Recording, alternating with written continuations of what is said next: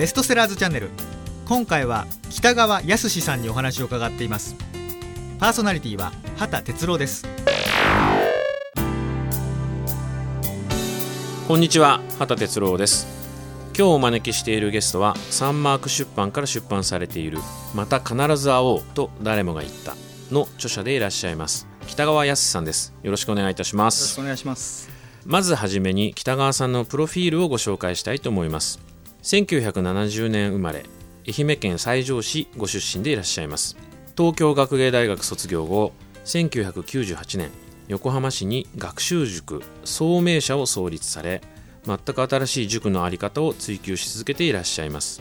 2005年に作家としての活動を開始されその独特の世界観は多くの読者に愛されていらっしゃいます。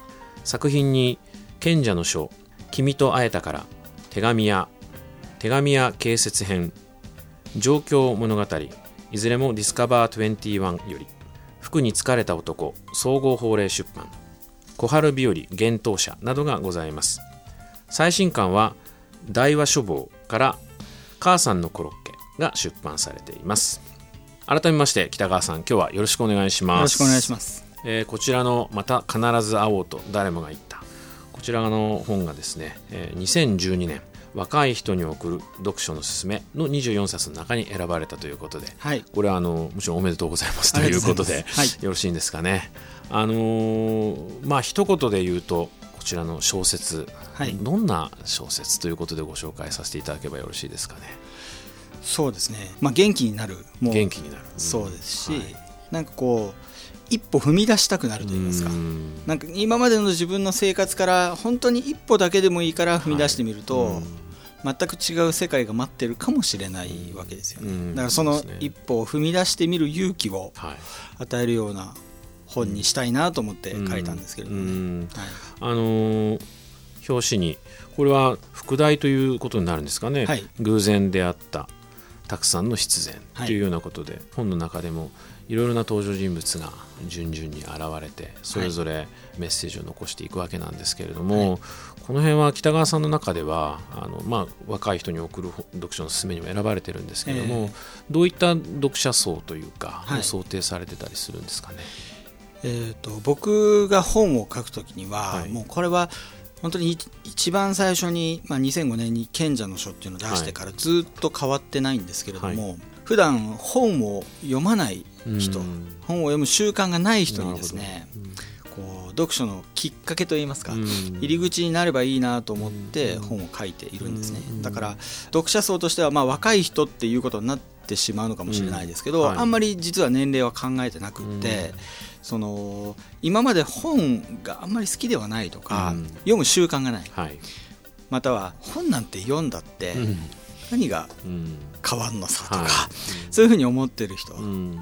そういう人もでも人生の中で何回かは、はいなんて言うんでしょうね。じゃあちょっと本でも読んでみようかなって思う瞬間はあるんじゃないかと思うんですね。うんで僕はそういう人もそのその時にどの本と出会うかでうん。実は人生変わるんじゃないかと思うんですよね。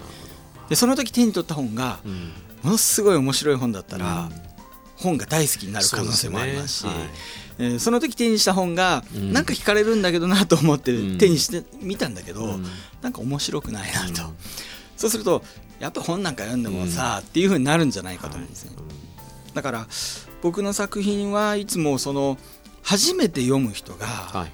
これを手にして、でその本を読むことによって、本っていいじゃんってうんいうふうに思ってもらえるような、そんな作品をずっと書き続けていきたいなと思っているんです。はい。そうすると北川さんご自身何かあの本とはい。の出会いというか、はい。そういうようなものはあったんですか？あのこれっていう一冊というよりは、はい。僕は実は本を読む習慣がなかったそうなんですか？はい。もともとなくって、はい。で28の時に、はい。先ほどの紹介していただいたように、はい。起業をしたんですね、うん。会社を起こしたわけです、はで会社を起こすからにはですね、うん。起こす前は当然こうやったらうまくいくとか、うんこういうことをやっていきたいなと、うん。そうするとみんなからきっとその喜ばれるんじゃないかとか、はい。うん。自分なりに持ってるわけですよね、はい。でところが自分が考えてることっていうのはやれどもやれどもうまくいかないわけですよ、うん。でそのうちだんだんだんだん自分の考えというのが底をつきまして、はい。でそうなるとちょっと本に頼ろうというふうになるわけですね、はい。だから実はその起業したのがきっかけで自分の会社っていうのを自分が思ったようにやってもうまくいかない。はい。で勉強しなきゃいけなくなるっていう必然かなら読書に入っていったんですね。でそこからは本当にあ本って面白いんだっていうことに気づいて、うん。はいでもうずっともう毎日毎日欠かさず読むような、はい。えそんな習慣になったんですね。だからハマってしまったとそうですいうことね。ハマってしまいました、はい。最初はそういうなんかこう目的的にはまあ会社を運営するためだったんですけど、うんはもう本当に読み始めるとすぐに、まあ、そんなのどうでもいいから本が好きだみたいな。う んそんな感じになっていきました。なるほど。でもそうするとあの読まれてた本はどちらかというと例えばビジネス書だったりあるいは自己啓発系の本だったりだったのかなと想像するんですけど、ええはい。あの北川さんの作品これもう完全に小説はい。という形ですよね。そうですね。あのビジネス書と小説の間にははい。何かすごく大きな、はいまあ、ギャップというか違いがあるように思うんですけど、はい。北川さんの中ではどのようにお考えですかそのそうですね。小説にしてあるのは、まあ、僕がその教育者というか、はい。先生としては。子どもたちの前に立っているっていうこととも関係があると思うんですけど、うん。なるほど。その情動といいますかその感情の動きですよね、うん。感情の動きとともに得た知識とかうん。経験っていうのははいすごく自分の中に残りやすいんですよね。だけど感情のその動き例えば嬉しいだったりはい。悲しいだったりはい。楽しいとかうん。怒りもそうでしょうしまあ感動もそうでしょうけれどもそういう感情のその動きがなく例えばまあ授業でうん。何の感情も動かないんだけどうん。知識だけが与えられると。なるほど。そういった知識っていうのは自分のものになりにくいはいっていうことを僕はその先生という職業の経験から知っているんですね。はい。で感情の動きっていうのを表現するのに一番いいのが僕は小説だと思っているんです。はい。で小説っていうのは映像と違ってですねうんたった一人だけが経験できるうん。旅だと思ってですね。うん。なるほど。僕の本でもそうですけども小説になってますけど、はい。例えばまああー10万人の方が読んでくださったとしたら、同じ本を読んでいても、うん。10万人が描いてる映像っていうのは全部違うわけですよね。だけどね。例えば映画とかであれば、うん。同じ映像を10万人が見たら全く同じ映像を共有しているわけですよ。うん。うんつまり小説っていうのはものすごくこう超個人的な経験であり、うん。超個人的な旅なんですね。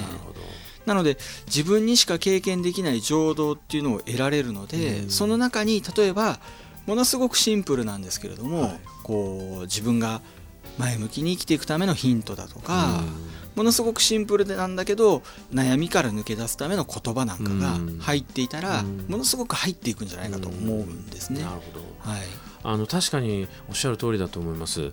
あの同じ小説を読んでも、えなんていうんですかこのグッとくる場所っていうのは、ええ。読んでる人によってはい。おそらく違うでしょうし、同じ登場人物のセリフを読んでいても、はい。えその時々によってねやっぱり感じ方っていうのは違ってくるんじゃないかなと思いますよね。そうですね。ん。なるほど。そういう形であの小説という形で、はい。えーやはりこれなんていうんですかねある種メッセージというか、はいい、うふうに考えてよろしいんですよね。そうですね。はい。これはあの僕自身がその生徒たちと接したり、もちろん生徒だけじゃなくて卒業生もそうですし、社会に出ていった僕たちの教え子たちもそうですけど、はい。うん。当然その年齢のいろんな出来事で悩んでいくわけですよね。はい。でその悩みっていうのを僕が個人的に相談を受けたり目の前のその子供が考えていることとかそういうことに対してこうアドバイスをしたりとか、はい。もちろんアドバイスじゃなかったとしても僕はこういうふうに考えているよっていうことが何かの助けになるのであればと思って、うん。いつもその主人公に託してじゃないですけれども、うん。例えばこの本であれば、はい。高校2年生ぐらいのはい。男の子が主人公になってるんですけれども、はい。そねその時に僕がこの小説を書いてる時に実は高校2年生のある男の子に伝えたいメッセージっていうのがあってそれを作品にすると、うん。いつも大体そんな感じなんです、ね、なるほど。はい、今回ですと秋月和也君。はい。和也君の主主人公なんですそうですけれども、はい。まあ、主人公に託すという形でメッセージを小説という形で、はい。あの表されているということですね。はい。あのたくさんの登場人物が、はい。あの出てきますね。はい。あの皆さん個性的なというか、えあの一癖も二癖もあるというか、あの面白い方々あーだなと思ってはい。読ませていただきました。あのもう本当に読み始めるとはい。全然止まらず、ありがとうございます。あの最初のところでこれ内容お話しちゃってはいいいんですかね、はい。和也君が結局旅に出る、はい。えーことになるわけなんですが、はい。そのあたりとかはもう本当にこうなんていうんですか？ワクワク感というんですか、はい。ドキドキしてくる感じ、えこれはあのすごく久しぶりに本を読んで感じたなというような感じだったんですが、はい。そのあたりあの北川さん書かれる側としてはい。何か心がけていることというか、はい。かあったりするんですか？そうですね、まあ、主人公に関してはやっぱり共感できると言いますか、はい。あ分かるなーっていう、はいはい。そういうその気持ちですよね、はい。が持てるような人物うん。だと思うんです、うん。なんかすごい特別な存在とかではなくって、うん。今回の主人公も、はい。まあ、高校2年生が主人公になってますけど、はい。まあ、男の子がそのまま大人になれば、い。ああ自分も昔そんなとこあったなっていうふうに共感できて、はい。でなおかつなんかこうああその気持ちわかるその気持ちわかるっていうふうにこう自分も共感し続けていったらいつの間にか事件に引きずり込まれてるというか、はい。はいそうですね。そういう形であればきっとうん。入っていけるんじゃないのかなとは思っているんですけどなんかだからいつもこうあまりにもかけ離れてるというよりは、うん。誰もが、うん。ああそれわかるなって自分もそういう面あるなっていうふうに感じられる部分っていうのをこう最初のうちにはい。表現できればいいなと思ってますけどね。はい。はい今日はサンマーク出版から出版されている「また必ず会おう」と誰もが言ったの著者でいらっしゃいます北川康さんをお招きしてお話を伺っています。北川さん引き続きよろしくお願いします、はい、よろしくお願いします。えっと主人公の高校2年生ということでよろしかったですかね、はい。秋月和也君。はい、あのーまあこれちょっとした嘘がはい。きっかけで大変なことになっていくわけなんですが、えーまず最初にですね、はい。あの旅をすることになると。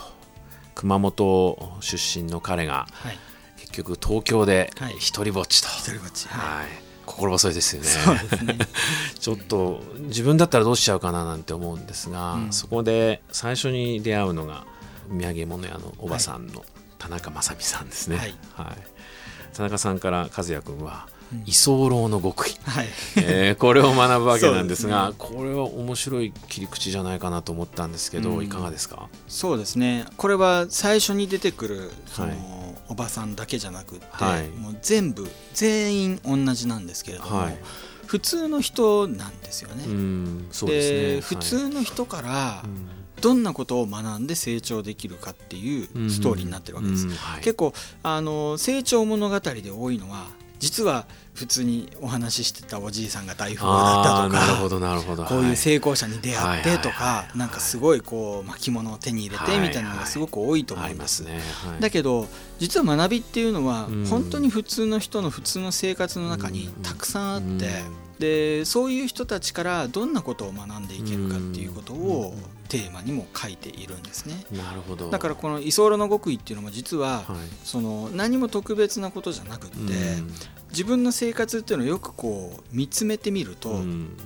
そういう学びの種っていうのは本当にどこにでもあるんだよっていうことを知ってほしくてですねうん。えー書いているんですね。なるほど。はいあの居候の極意ご紹介するとねお掃除をはい。しっかりしたりとか、はい。あるいは居候させてもらってる方より早く起きて、はい。トイレや水回りやしっかりお掃除しなさいと、う喜ばれるようにやりなさいと。はい。いうことなんですけれども最初和也君はね田中さんの家に上がってお客様あ前とちょこんと座ってるわけなんですけどね、これあの田中正美さんおばさんから教わってはい。で実行していくわけですね。はい。であのここから和也君の旅が始まっていくわけなんですけれども、はい。まあ静岡に行ってみたり、はい。また戻ってきたりということで、はい。途中美容師さんの、はい。えー木原さんですかね、えー店長さん、えーこの方もすごく面白い方ですね。すね。あの大学時代は、はい。えーまあ親を あのなんていうんですか？ごまかして泣かせるような、はい。あのちょろまかせてはい。お金ばっかり巻き上げてみたいな、ところが作り上げた美容室。はい。これのキーワードが、まあ、感謝とい。うことですね。うん。ここはあの親に対する感謝なんていうことでかなりいろんなこと書かれてるんですけど、はい。これやっぱり大事なメッセージですよね。そうですね、はい。ただこれも、はい。あのー実はこの本の中には僕がその人生を良くするための、うん。その3つの経験というものをはい。込めていてですね、三つの一つは本との出会いなんですね。一つは本との出会い。はい。ただこれはまあ書籍なのでこの書籍と出会っていただくっていうことがそこに込められています、はい。もう一つは人との出会いです、はい。どんな人と出会って、はい。そこから何を学ぶか、うん。で3つ目が、まあ、旅との出会いといいますか。旅との出会い。はうん。でその旅っていうのはじゃあなぜいいのかっていうと、うん。非日常と出会うからだと僕は思っているんですね、うん。日常ではない経験をすると、でその非日常と出会った時に初めてうん。僕たちは日常の生活に感謝ができるうと、ん。そういう経験がたくさんあるんじゃないかと思うんです。例えば今この子は一人ぼっちで旅をしている中で、見も知らぬ人に親切にされてって、うん。はい。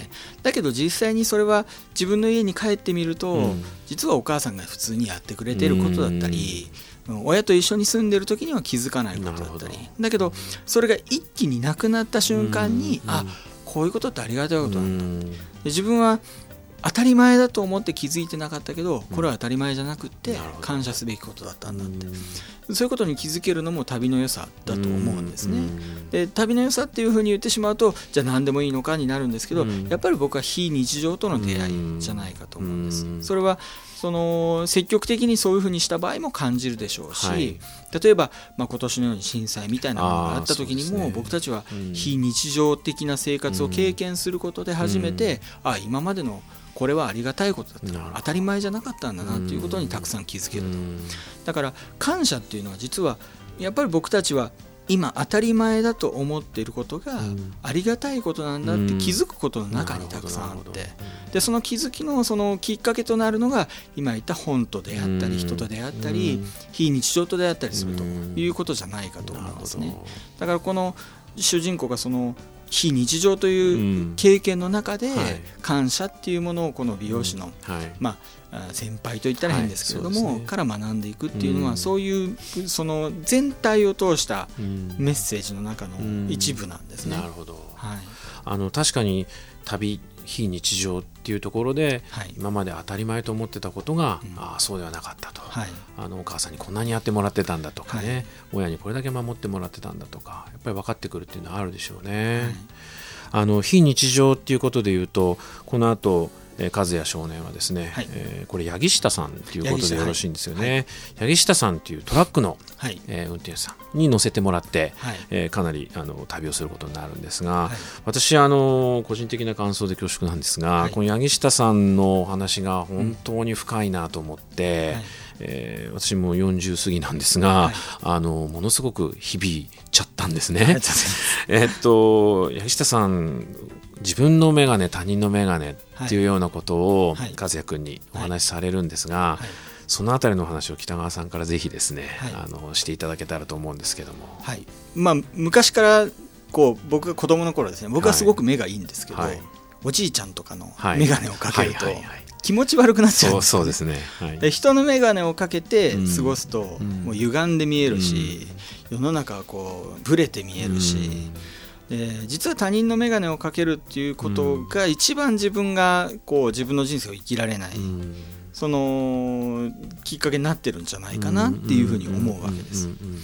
でところがじゃあ世の中の人たちはどうなのかなっていうふうに考えてみると、例えば若い子から、まあ、それこそ中高生ぐらいの時からですよね、自分の目で自分のやりたいことを探してっていうよりは、こう他人の眼鏡をかけて社会を見てるんじゃないのかなっていうふうに思っていたんです。はい。その他人の眼鏡っていうのは何かというと自分がやりたいことっていうのをやるっていう感情ではなくって、うん。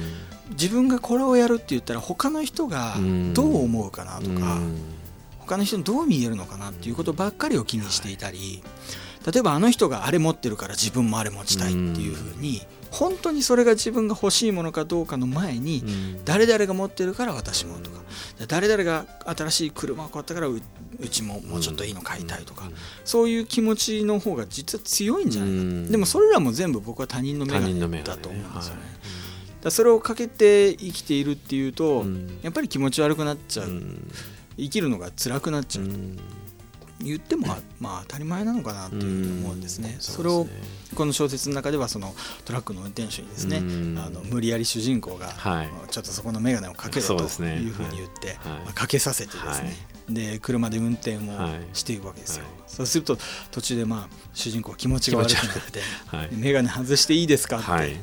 ていうふうに言うわけですよね、じゃあダメだって言われるんですよね、でダメだって言われるからそのまま外さないんですよね。はいでそのうちそれについてうんちゃんに怒られるんですね、はい。理不尽に怒られるわけですよ、外すなって言ったら外さないのかっていうふうに そうですよね。めちゃめちゃなんですけどめちゃくちゃですよね、はい。柳下さんね、はい。はい。でもそこのやり取りが実はそのめちゃめちゃなんだけど、うん。すごく大事なことなんじゃないのかなっていうふうに思うんですね。はい。はい。結局柳下さんはだって外すなって言ったじゃないですかっていう和也君に対して、はい。いや外さないのはお前だろ。そうですこういうことを言ってくるわけですよね、はい。ここはあのあ本当に深いなと、そうですね。ね、思ったんですけれども、まあじ全部やってるのは自分っていうことですよね。これは依存と支配の関係あなんですよ、あはいはい、うん。うん。だから依存をしてる側っていうのは本当は依存したいっていうふうに思ってると同時うんに支配されたいっていう感情が絶対あるんですね。なるほ。どで支配してる側もその支配したいうん。依存されたいっていう感情を持っていて、うん。それがそのトラックの中で、うん。この少年はヒッチハイクをするんですけれども、うん。そこで利害関係が一致していはい。るわけですよ。うん。でその支配と依存の関係っていうのを自分で切るのっていうのは実はすごく難しいことなんですね。だ眼鏡を外しちゃダメだって言われた瞬間に外したらどうなるかって言ったら、この人には連れて行ってもらえないかもしれない、はいそうですね。いうふうになるわけですよ、うん。つまり自らその人の支配を外れるっていう決心を、決意をするということですよね、で決断をして外したらお前降りろってうん。言われるかもしれない、はい。でもここで降りたらもう誰も拾ってくれないかもしれない、帰れないわけですよね。そうでね。でそこで自分で計算をするわけですよね、うん。そうするとあ依存しといた方がいい、うん。支配されておいた方が楽だって、うん気持ち悪いけれどもそっちが楽だっていうふうに自分で実は決断してるっていうことなんですね、でも僕たちは気づかないうちにその支配と依存の関係っていうのがはい。支配してる側もうん。僕は支配してないと思っててもうん。実はあるし依存している側も僕は依存していないって言いながらも実はあるっていうことをここでは表現したんですけど、そうですね。和也少年はあの計算してるっていうことにも気がつかないんですそうですね。よね。気づいていないね。はい、もう自然にそう言われると、はい。怒られそうだからとか、はい。おっかないからっていうことであのまさに支配されちゃっているわけなんですね、はい。そういうことにも気づかされますねこの部分の表現はね。あの本当にあのなんて言いますか、えー若い世代、まあ、向けということではないんですよという話もありましたけれども、はい。本当にあの私40過ぎですけどもね、はい。あのグッとくるシーンがはい。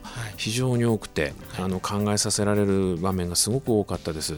でまたこれあの和也君のお母さんがですね、はい。あるいはお父さんの描写もあるんですが、え和也君を信じてはい待つんですよね。ね。これがあのいや実際自分にそういったことができるかなって思うと、ちょっと怪しいなって思ったりして、こうありたいなっていうふうに思ったりしたんですけどもね。そうですね、まはい。あ、信頼して待つっていうのは、本当にその子供の中にある、うん。ある部分を育てる上で絶対に必要な部分だと思うんですね。はい。で逆言うと実は僕たちがこう持っているもの成長させてきた部分というのは、うん。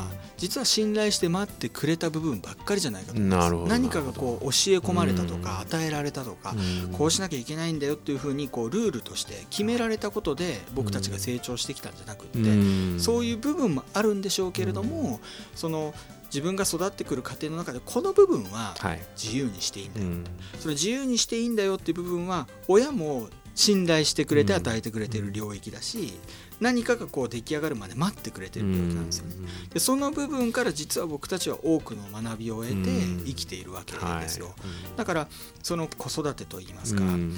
それこそ今生きる力っていうのが問題になってますけど、生きる力を持った子供を育てるために、うん。やっぱり僕たちが子供を信頼してうん。待ってあげる、はい。その待つっていうのはそのどこまで待ってあげるかではないんですよね、はい。もうずっと信頼し尽くしてあげるというか、そういう部分からしか育たないことっていうのも絶対的にあるんじゃないのかなっていうふうに思うんですよね。はい。はい。あの本当に大変素晴らしいメッセージがたくさん詰まった本です。あのまだまだお話伺っていたいんですけれども、えーそろそろお時間が来てしまいました、えー最後にですね、はい。今後の予定など含めてはい。何かリスナーの方々にメッセージがあればお願いしたいと思うんですが、そうですね。僕はあの一冊の本と出会うことによってはい。人生が変わるっていうふうに考えています、はい。なので、うん僕はこれからもその初めて本を手にする人があこんな世界ってあるんだなって、うん。本っていいじゃないかって思ってくれるようなそんな本を書き続けていきたいなというふうに思っています。ですからぜひあのこれを聞いてる方もですね、はい。あのいろんな本に触れていただいてなんかジャンルを絞るとかじゃなくって、はい。今回まあせっかくこれ聞いていただいた場合にはあまり小説はっていう人もはい。読んでいただいたり、はい。い、ろんなジャンルの本からですねいろんな学びを得て、はい。えー楽しいその読書生活というんですかね,、はい。ね。人生を送っていただきたいなと思います。えー今後のご活躍はい。楽しみにしております、はい。今日のゲストはサンマーク出版から出版されている「また必ず会おうと誰もが言った」の著者北川康さんでした。北川さんどうもありがとうございました。ありがとうございました